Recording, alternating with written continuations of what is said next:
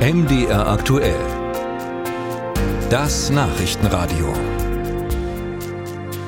Wann waren Sie das letzte Mal so richtig im großen Stil shoppen oder gut und teuer essen, haben also Ihr Geld in beide Hände genommen und es mit gutem Gefühl aus dem Fenster geschmissen? Ist vermutlich schon eine Weile her. Das zeigen auch aktuelle Zahlen der Gesellschaft für Konsumforschung. Demnach ist die Kauflust so gering wie seit 15 Jahren nicht mehr, weil, und so ticken wir offenbar ein Stück weit, die deutschen wirtschaftlichen schwierigen Zeiten ihr Geld äh, zusammenhalten. Der Handel macht sich deshalb große Sorgen, fürchtet Umsatzrückgänge an allen Fronten. Nur eine Branche bleibt gerade ganz entspannt, die Discounter. Denn wer billig anbietet, der kann sich über steigende Kundenzahlen freuen und das gilt nicht nur bei Lebensmitteln. Ralf Geißler über sogenannte Non-Food-Discounter, ein Boom, der eigentlich ein Symptom der Krise ist. Wer die Riesaer Straße in Leipzig-Engelsdorf stadtauswärts läuft, wähnt sich auf dem Weg ins Nirgendwo. Kaum vorstellbar, dass hier noch was Interessantes kommt. Doch am Stadtrand hat einer der am schnellsten wachsenden Händler Europas eine Filiale eröffnet, der Action Discount aus Holland. Ein Flachbau, schlichte Einrichtung, in den eng bepackten Regalen alles und nichts. Kosmetik, Kleidung, Plüschtiere. Das Publikum ist bunt gemischt. Ja, ich kaufe hier sehr gerne ein, weil es günstige Bastelmaterialien für die Kinder gibt. Ich habe Zahnpasta gekauft, weil die preiswert ist und Seife. Wir sind hier zum Stöbern, sag ich mal so. Wir wohnen hier nicht weit weg und äh, das ist ein gutes Ziel, mal so mal kurz rauszugehen. Und ich finde immer was und das ist das Schlimme. Action bietet in seinen Läden nur 6000 Produkte an, ein Viertel davon für weniger als einen Euro. Mit dem Discount-Konzept haben die Holländer zuletzt 1,2 Milliarden Euro Gewinn gemacht, ein Wachstum von 46 Prozent.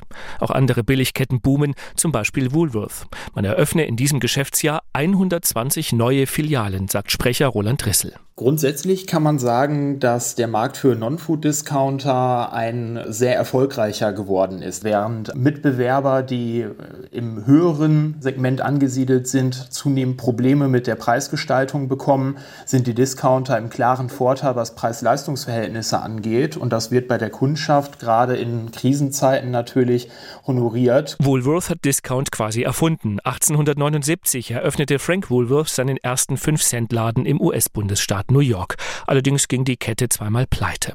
Seit 2010 gehören die deutschen Filialen einer GmbH in Unna. Die alte Woolworth hatte ein sehr, sehr umfangreiches Sortiment. Wir haben die Artikelanzahl deutlich reduziert von äh, knapp 26.000 Artikeln auf rund 10.000 im aktuellen Sortiment, haben uns sehr auf den Non-Food Anteil äh, konzentriert. Der Erfolg der Discounter beruht auf Effizienz und die Billigkonzepte treffen in Deutschland auch außerhalb von Krisenzeiten auf ein dankbares Publikum, sagt Erik Meyer von der Handelshochschule Leipzig. Geiz ist geil, ist ja so eine deutsche Einkaufsmentalität. Man hat das auch gesehen in Diskussionen zum Beispiel über den Russen-Discounter Meere, wo die Leute auch zu Scharen hingerannt sind, weil es eben das Versprechen war, besonders günstig zu sein. Das scheint etwas zu sein, was in Deutschland sehr gut funktioniert. Allerdings profitieren nicht alle. Die Platzhirsche im Gemischtwaren-Discount sind Action, Woolworth und Teddy.